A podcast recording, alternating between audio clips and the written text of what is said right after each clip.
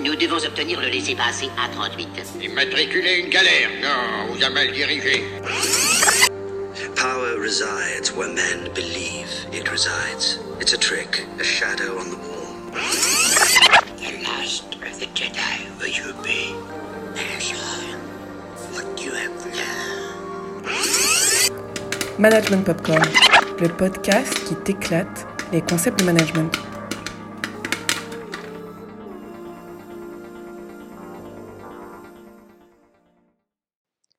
Bonjour à tous, c'est Marine Agoguet pour Management Popcorn, le podcast qui aborde les concepts de management à travers des œuvres de pop culture. Aujourd'hui, dans ce premier épisode de la saison 2 de Management Popcorn, on parle de culture de performance, de crèche et d'aller aux pommes en plein mois de juin avec le film Le guide de la famille parfaite. C'est important, le secondaire 4, c'est l'année la plus importante du secondaire. Je sais. T'as pas envie d'être caissière dans, Dans un dépanneur, je sais. Vous devriez passer plus de temps de qualité avec elle. Ouais, je, je- je suis pas contre, j'en- j'en passe du temps, là. J'ai l'impression que je suis pas dans rien. Ça, c'est pas vrai. Est-ce que je pourrais aller vivre chez toi? Tu veux plus vivre chez ton père? Je trouve que tu te mets beaucoup de pression. Elle a peut-être juste 16 ans, mais elle a un horaire très chargé. Elle a très peur de vous décevoir. C'est qui ma championne? C'est moi. Faut arrêter de dire ça. Moi, quand on me traite de champion, j'ai pas l'impression qu'on me crie des là. Le guide de la famille parfaite est une comédie dramatique québécoise réalisée par Ricardo Trogi sur un scénario de Louis Morissette. Le film explore le phénomène de la surparentalité dans une société où la réussite se conjugue à la performance. Martin est le père de Rose, 16 ans bientôt 17. Rose finit ses études du secondaire. Martin, qui mène une carrière moyenne dans une compagnie d'assurance, se projette complètement dans la réussite de sa fille. Rose est donc soumise à un calendrier interminable d'activités. Faut aller au hockey, à la danse, courir un peu partout. À la maison, les tuteurs se succèdent. Martin traque les résultats scolaires de sa fille et il consultait davantage le portail de l'école que ses propres courriels au bureau. Mais au final, Martin y met une pression énorme sur les épaules de Rose.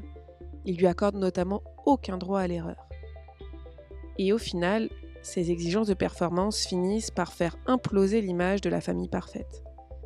Parce qu'il s'avère que Rose triche pour obtenir ses résultats scolaires et se drogue. L'immense mal-être de la jeune fille la conduit même à tenter de mettre fin à ses jours. Au cœur de cette critique du phénomène des parents hélicoptères, hein, ces parents qui surprotègent leurs enfants en supprimant tous les obstacles qui pourraient se dresser devant eux, on retrouve la question de la performance. La performance, qu'est-ce que c'est? Bah, Ça reflète généralement le degré d'accomplissement des objectifs d'une entreprise. La performance, c'est quelque chose de quantifiable par l'indication d'un état ou d'un degré de réalisation d'objectifs, de normes ou de plans d'action qui ont été préalablement décidés par l'organisation. La performance, c'est à la fois un processus et un résultat. Ça renvoie à des représentations subjectives de qu'est-ce que c'est que la réussite. Et ces représentations-là, bah, elles peuvent être très variées et très dépendantes en fonction des personnes, des acteurs qui la regardent. Bah, Du coup, ça veut dire que pour certaines organisations, la mesure de la performance, ça va s'appuyer sur du concret, très tangible, sur des chiffres, des, des KPI quantifiés. On va s'intéresser au volume des ventes, à la croissance de ces ventes, à la croissance de la part de marché, ce genre de choses. Et puis, dans d'autres organisations, on va préférer une mesure subjective et on va associer la performance de l'organisation, par exemple, à la satisfaction, la fidélité des clients, euh, le bon climat de travail dans l'organisation ou encore le fait que notre organisation, elle soit pérenne dans le temps. Dans tous les cas, la performance, elle se construit par rapport à une représentation de ce qu'on a de la réussite. Elle se construit par rapport à un cadre normé. Et ce cadre normé, ben, il n'est pas unique. Peu importe le contexte, la situation, on peut penser à une pluralité de normes. Par exemple, ben, il y a peut-être plusieurs normes de réussite dans l'éducation de ses enfants. Rose pratique encore ses shots, puis euh, je pense que Mathis va bien aimer ça, le hockey. Intense des fois. C'est quoi, tu vas lui donner 10$ piastres à chaque fois qu'il pogne le nez? C'est drôle, hein? Moi, ce que je trouve intense, c'est allaiter un enfant qui a plus de dents dans la gueule que Pam. Ça, c'est. Bon, bon, bon, bon, les petits gars, là. Mais y a rien qui va battre l'exposé oral de Rose en histoire. Elle a-tu A, cette fois-là? Ah, Non, excuse, elle a eu A. Une présentation PowerPoint faite par un graphiste de ton bureau. Come on. Puis après ça, tu te demandes pourquoi elle triche à l'école. De quoi je me mêle, Joe Compost? Hey, me ferait pas faire la morale par un gars qui a roulé 10 ans dans une commune auto, Calis. C'est quoi le rapport? Dans cet extrait, on voit s'opposer deux cadres de normes autour de l'éducation des enfants. Et ça explicite deux logiques très différentes de performance. Pour Martin, ce qui importe, c'est la réussite scolaire et professionnelle de ses enfants. Il faut avoir des bonnes notes, entrer dans la bonne université, avoir un métier important, bref, réussir sa vie professionnelle. Pour son frère, c'est très différent sa représentation de l'éducation des enfants, mais c'est tout autant dans une logique de performance. Il faut avoir les enfants les plus épanouis émotionnellement, sans frustration. Il faut que ça se conforme à des idéaux de libération de l'enfant, de parentalité bienveillante. Donc on a dans les deux cas un cadre de performance basé sur des choses très différentes, mais qui suscitent quand même ce rapport à la réussite et à la performance. Hey, ton petit gars vient d'enlever sa couche. Ah. Il court en pénis. Il est-tu beau? Ouais, c'est parce que le contact des vêtements sur la peau des textiles, ça, ça le frustre. Ça le frustre. Oui, ça le frustre. Ah bon. J'imagine que c'est de même de nos jours. Oui. Ben non. Ben, excuse-moi, mais oui. Ben non. Et, et qui d'autre court en pénis, Ben, là? pour lui, dans son cas, c'est comme ça. là. vous autres, c'est le même, mais le Oui, monde n'est pas que quand même. on le sent, il devient anxieux, puis il faut contrôler ça parce que... Ah, come on, là. Mais je suis désolé, il n'y a pas de « Hey, come on », on va pas le médicamenter. Il faut qu'il se mette en pénis pour gérer son anxiété. Ouais, T'écoutes-tu?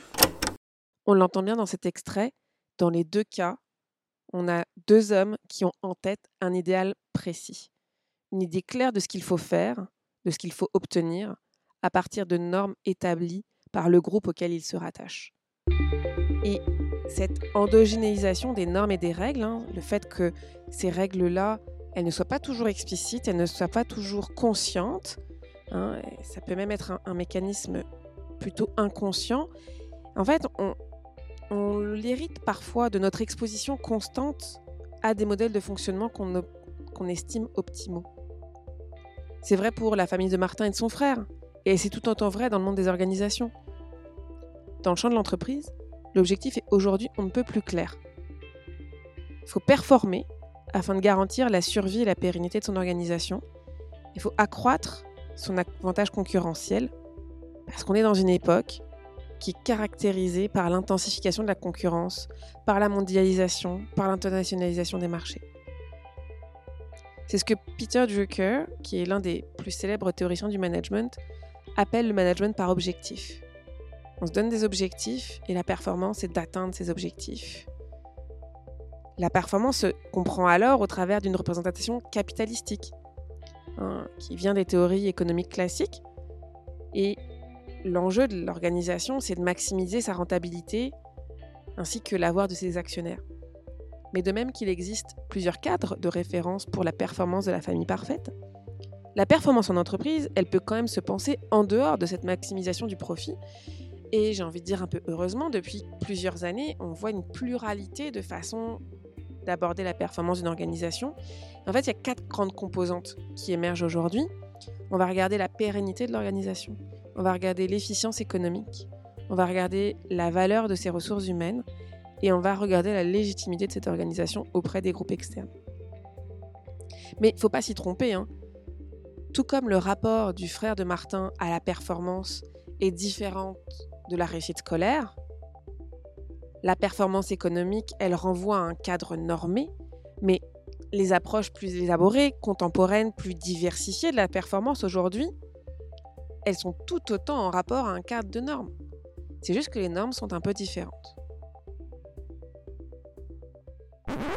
Buy it, use it, break it, fix it, trash it, change it, mail, upgrade it, charge it, point it, zoom it, press it, snap it, work it, quick erase it, write it, cut it, paste it, save it, load it, check it, quick rewrite it, plug it, play it, burn it, rip it, drag it, drop it, zip and unzip it, lock it, fill it, curl it, find it, view it, code it, jump and lock it, surf it, scroll it, pose it, click it, cross it, crack it, switch, update it, name it, read it, tune it, print it, scan it, send it, fax, rename it, touch it, bring it, pay it, watch it, turn it, leave it, stop, format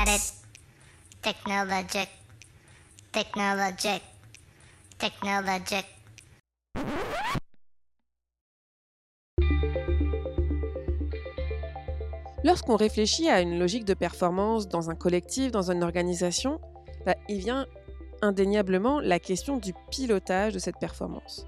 Comment est-ce qu'on peut faire en sorte que les membres de notre collectif, les membres de notre organisation, eh ils participent à atteindre les objectifs qu'on s'est fixés et donc à rendre notre collectif, notre organisation performante. L'un des premiers leviers, et qui est extrêmement présent dans les organisations et les entreprises contemporaines, hein, c'est l'usage d'incitatifs auprès des membres de l'organisation. Un incitatif, c'est une récompense, souvent financière, octroyée à un membre de l'organisation pour qu'il réalise une tâche bien précise avec un niveau de qualité très spécifique. Et c'est d'ailleurs ce que Martin met en place avec sa fille Rose. Et à Rose. Aujourd'hui, je suis allé sur le portail de l'école. Tu as eu A dans ton examen de sciences. Programme enrichi, là, c'est pas rien. Bravo, ma championne. Bravo. Un deal, c'est un deal? Non, on va régler ça à la maison, OK? C'est quoi le deal? Ben, chaque fois que j'ai A, il me donne 100 pièces. Quand j'ai B, c'est 50. Puis quand j'ai C, c'est pas grave. OK, puis c'est quoi, quand t'as D, faut que tu redonnes 20 piastres? Non, non, non, non, c'est ju- c'est juste qu'on s'est trouvé un petit système pour la garder motivée, affamée, tu sais. Je veux pas qu'elle devienne comme des hosties de milléniaux blasés, là. Les incitatifs sont au cœur d'énormément de façons de gérer des collectifs et ils sont toujours liés à une mesure de la performance. Dans le cas de Rose, il y a un incitatif financier à avoir une bonne note. Euh, c'est d'ailleurs un procédé répandu hein, que j'ai moi-même expérimenté adolescente avec mes parents. Mais il y a des effets pervers derrière la mise en place d'incitatifs. Les incitatifs, ils orientent l'action vers l'atteinte du résultat mesuré, ce qui pose deux problèmes. Le premier problème, c'est que tous les moyens deviennent bons pour réaliser l'objectif lié à l'incitatif. Et que quand on se place dans une logique où on cherche à optimiser son action, eh bien on peut être tenté d'adopter des comportements immoraux ou non éthiques pour arriver à nos fins. Comme, par exemple, acheter des examens de l'an dernier. Et c'est ce que la mère de Rose expose très clairement à Martin. Ça fait des semaines qu'elle triche.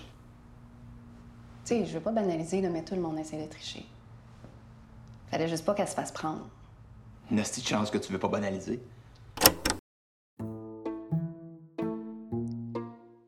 Le concept de performance, malheureusement, n'a pas de composante éthique intrinsèque. Et on peut justifier tout un tas de comportements déviants par l'atteinte des objectifs, parce qu'on cherche à recevoir des incitatifs qui sont mis en place. Ça, c'est le premier problème des incitatifs. Le second problème, c'est que lorsqu'on met en place des incitatifs dans une organisation, on en modifie la culture, on en modifie les valeurs, parce qu'on focalise l'action uniquement sur ce qui est mesuré, uniquement sur ce qui est valorisé, pour le meilleur et pour le pire. C'est d'ailleurs ce que disait Peter Drucker, dont je parlais tout à l'heure, hein, qui a écrit un jour cette phrase devenue depuis très célèbre What gets measured gets managed, even when it's pointless to measure and manage it, and even if it harms the purpose of the organization to do so. Et d'ailleurs, ce qui est intéressant avec cette phrase de Peter Drucker, c'est que on a très souvent uniquement retenu la première partie de cette phrase What gets measured gets managed. Et on a un peu oublié la suite. Even when it's pointless to measure and manage it, and even if it harms the purpose of the organization to do so.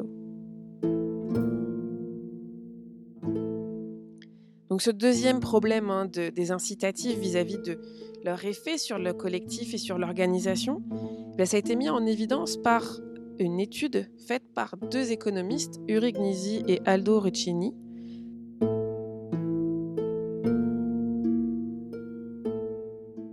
Ces deux économistes, ils ont étudié ce pouvoir destructeur des incitatifs. Ils ont fait une étude en fait auprès de garderies. Ils sont partis du principe que dans les garderies qu'ils étudiaient, les parents sont supposés récupérer leur enfant à 17h. Mais il y a souvent beaucoup de retard, ce qui pénalise, qui pénalise l'équipe éducative et son personnel. Alors pour mener à bien leur euh, expérience, les deux économistes, ils ont mis en place un système d'amende pour les parents retardataires et ils ont étudié 10 crèches et ils ont mis ce système en place dans 6 crèches sur 10. Les quatre autres crèches sont donc le groupe témoin et il n'y a pas de système d'amende. À l'issue de l'expérience qui a duré à peu près 20 semaines, les retards ont doublé dans les crèches où les parents étaient mis à l'amende s'ils étaient en retard. Ah ouais, les parents payaient leurs amendes et se pointaient vers 20h. On retrouve là un comportement déviant. En mettant en place un incitatif à être à l'heure, on déconstruit un contrat social qui existait auparavant entre les parents et les éducatrices. Avant l'expérience, les parents avaient, dans leur immense majorité, intériorisé l'idée que bah, c'est mal d'aller chercher son enfant en retard. Mais quand on met en place un incitatif, on rend acceptable le retard puisqu'il est payé. Mais ce qui est intéressant avec cette expérience, c'est qu'elle ne s'arrête pas là. C'est que lorsque l'on retire dans les six garderies les amendes qui avaient été mises en place, les parents ne retournent pas à leur comportement initial. Les retards continuent d'être très élevés dans ces garderies où des incitatifs avaient été introduits. En fait, le fameux contrat social entre parents et garderies avait été déconstruit. On avait changé la culture et les valeurs de ce collectif-là. Et ce n'est pas lorsqu'on enlève les incitatifs que, comme par magie, on revient à la situation initiale. Alors tout cela ne signifie pas pour autant que les incitatifs associés à des indicateurs et de la mesure de performance soient impossibles à construire ou qu'ils soient inutiles à mettre en place dans une organisation. En fait, ils peuvent servir à repérer les dysfonctionnements structurels, à les réparer, à mettre en évidence des arbitrages entre différentes tâches, entre différentes inégalités dans l'organisation. Mais les incitatifs financiers adossés à des objectifs chiffrés ne sont pas le seul moyen pour amener un collectif à performer. D'ailleurs, dans le film Le guide de la famille parfaite, Marie Soleil, la femme de Martin, elle est comme Rose, prise avec une petite anxiété de performance. Es-tu fatigué? Qu'est-ce que t'es réducteur des fois? Toi, là, je sais pas c'est quoi la pression d'être une mère. Maternelle, le linge, s'il mange assez de légumes, s'il est dans la droite, si, si- si son prépuce est assez dilaté. Tout ça, tout ça en restant une blonde et une amande cochonne qui s'entraîne puis qui mange bien pour que tu me trouves belle. Fait que oui. Oui, ça, ça m'arrive des fois d'être un petit peu fatiguée, oui. Marie Soleil, on le sent bien, elle est engagée dans le parcours d'être une bonne mère. Avec un cadre très normé, très précis de ce que ça signifie. Et dans ce cadre, pour être performante, bah, il n'y a pas d'incitatif financier. Ce qui encadre les efforts de Marie Soleil dans la société dans laquelle elle est, c'est l'effet des réseaux sociaux, c'est la pression sociale.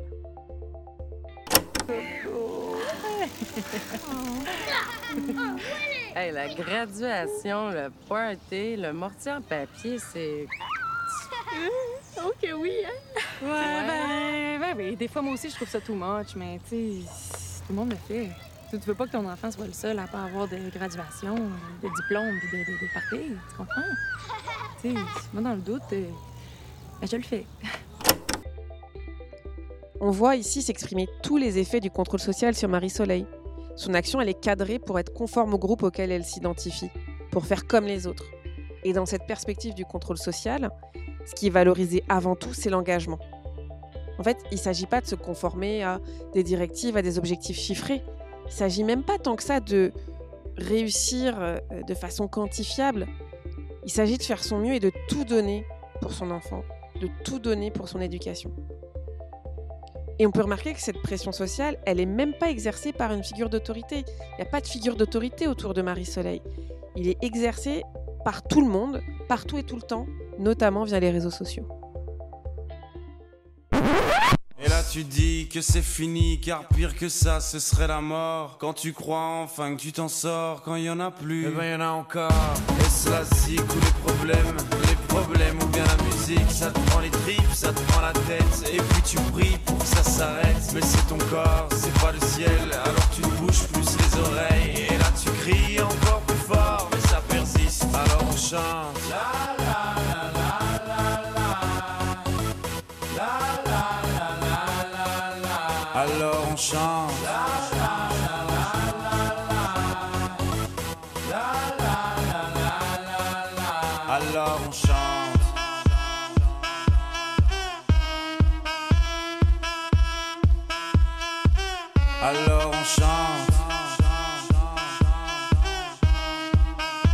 Seulement quand c'est fini, alors on danse.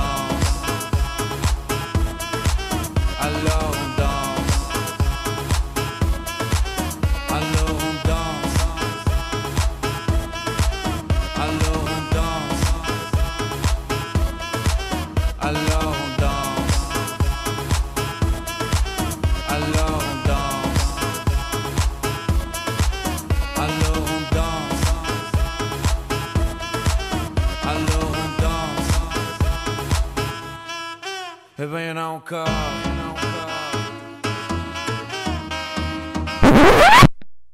si le rapport de Rose à la performance diffère de celui de Marie-Soleil, notamment parce que pour Rose, la performance se construit au travers d'indicateurs chiffrés et d'incitatifs, alors que la performance s'exprime pour Marie-Soleil au travers de la pression sociale.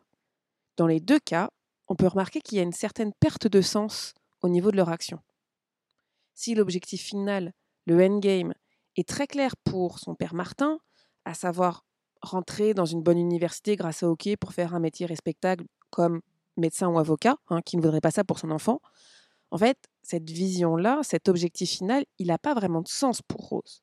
C'est pas là-dedans qu'elle se projette, c'est pas là-dedans qu'elle se voit aller, et donc il n'y a pas de sens pour Rose à son action au sein de son école pour atteindre cet objectif-là. Et si on regarde Marie-Soleil, ben, sa situation, elle lui paraît de plus en plus étrange. Euh, elle ne met pas forcément des, mots dessus, mais euh, il y a un certain nombre de choses qui, sont de, l'ordre de la perte de sens aussi. Et puis difficile de faire mieux que les photos de toute la famille partie cueillir les pommes en plein mois de juin. Mais du coup, on pourrait se poser cette question-là. Est-ce que la course à la performance, elle détruirait pas le sens de l'action collective? Est-ce que la course à la performance, au final, elle n'est pas un peu incompatible avec une recherche de chance au travail? Et dans ce sens, la chercheure Estelle Morin propose l'idée qu'un travail a un sens lorsqu'il existe une cohérence entre la personne et le travail qu'elle accomplit, lorsque cette personne, elle se sent en harmonie avec ce qu'elle fait tous les jours. C'est cet effet de cohérence qui incite la personne à considérer que son travail a un but, un dessin, de la valeur, de l'importance, et que c'est une base indispensable pour ensuite penser la performance du travail. Et donc, plutôt que de se poser la question de l'incompatibilité de la course à performance avec le fait de trouver un sens à son travail, c'est de renverser le postulat et se de dire que la base d'une réflexion sur la performance doit passer par la construction d'un sens au travail. Et puis percevoir un, un sens dans son travail, c'est pas toujours une évidence. D'ailleurs, comme en témoigne Pierre-Luc, qui est le jeune employé dans l'équipe de Martin. C'est quoi la panique? Ah, ah non, il n'y a, pas de panique. C'est juste que là, il faut closer des dossiers. Écoute, Martin, euh, j'aime pas trop ça que tu me parles de même. Que je te parle comment? Ben, t'es comme passif-agressif, puis tu me garages toujours ton stress dessus. Tu sais, c'est. C'est poche. Euh. Excuse, mais je. je- Tu sais, j'ai. j'ai pas dit que t'étais pas bon. J'ai dit qu'on avait des défis devant nous autres, puis on va être capable. Ouais, mais moi, je. Je marche pas à pression. Peut-être pas à ma place ici, là. Mais moi, j'avais envie de, de- de faire les choses autrement, tu sais, d'innover. Puis je sens pas qu'ici, je fais la différence. Ouais, mais ça fait rien que huit mois que t'es ici. Neuf mois. Puis je trouve que ça avance pas, tu sais. J'ai l'impression d'être à la même place qu'au début. Mais c'est parce que t'es au début. Tiens. Regarde, moi, je m'en vais à Toronto. Il va y avoir des opportunités pour toi, ça. Ouais, regarde, tu vois, c'est ça, là. C'est Toronto, tout ça. Ça, c'est toi. Tu sais, tu me rushes encore. Moi, j'ai pas envie de, de faire les, mêmes erreurs que mes parents, puis de, de, bâtir ma vie sur ma carrière. Moi, je veux, je veux, veux une, une qualité de vie. Puis là, c'est rushant. tu sais, On est tout le temps sur le gun, main dans le tapis, là, rentrant à 9 h du matin. Pas un early bird, moi. Mais y a personne qui te demande de faire du 9 à 5, là. Sauf que tu peux pas rentrer à midi et finir à 5. C'est un travail ici, pas un loisir. Hmm. J'ai vu une euh, conférence TED sur Netflix l'autre jour, puis il disait faut vraiment que tu trouves une passion. Tu sais, quelque chose que, que t'aimes tellement que tu serais prêt à travailler là-dessus 24-7 sans avoir l'impression que, que c'est du travail. Puis présentement, ben. C'est pas ça, là. Donc, si je comprends bien, le problème, c'est que ton travail, c'est trop de travail. Genre, ouais. J'ai besoin de toi, Pierre-Luc. Ben, je... ouais, je vais, je vais penser à ça. Mais pour aujourd'hui, je vais rentrer chez nous.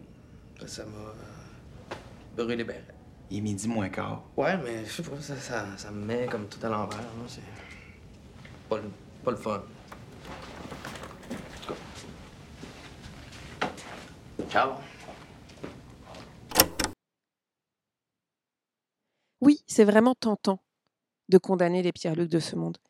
Mais ce serait peut-être, en fait, faire l'impasse sur la critique contemporaine de tous ces emplois qui n'ont pas de sens pour ceux qui les tiennent et de toute la futilité de la course à la performance dans ce contexte.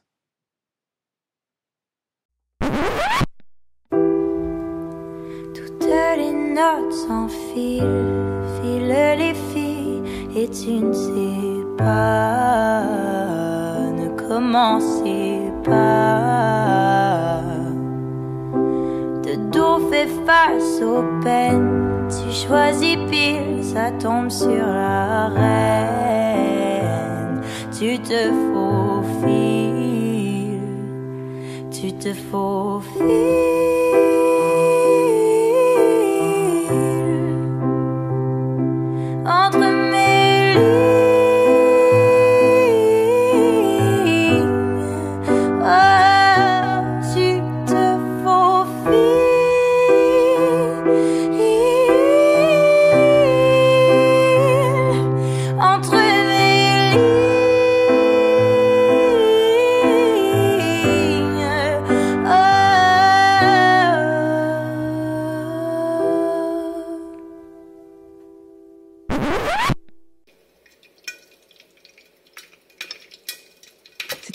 Popcorn, le podcast qui éclate les concepts de management.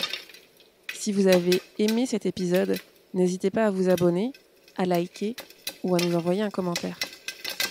Management Popcorn est un podcast de Marina Goguet, professeure de management à HEC Montréal, produit par Marina Goguet avec Christina Georges à l'assistance en réalisation.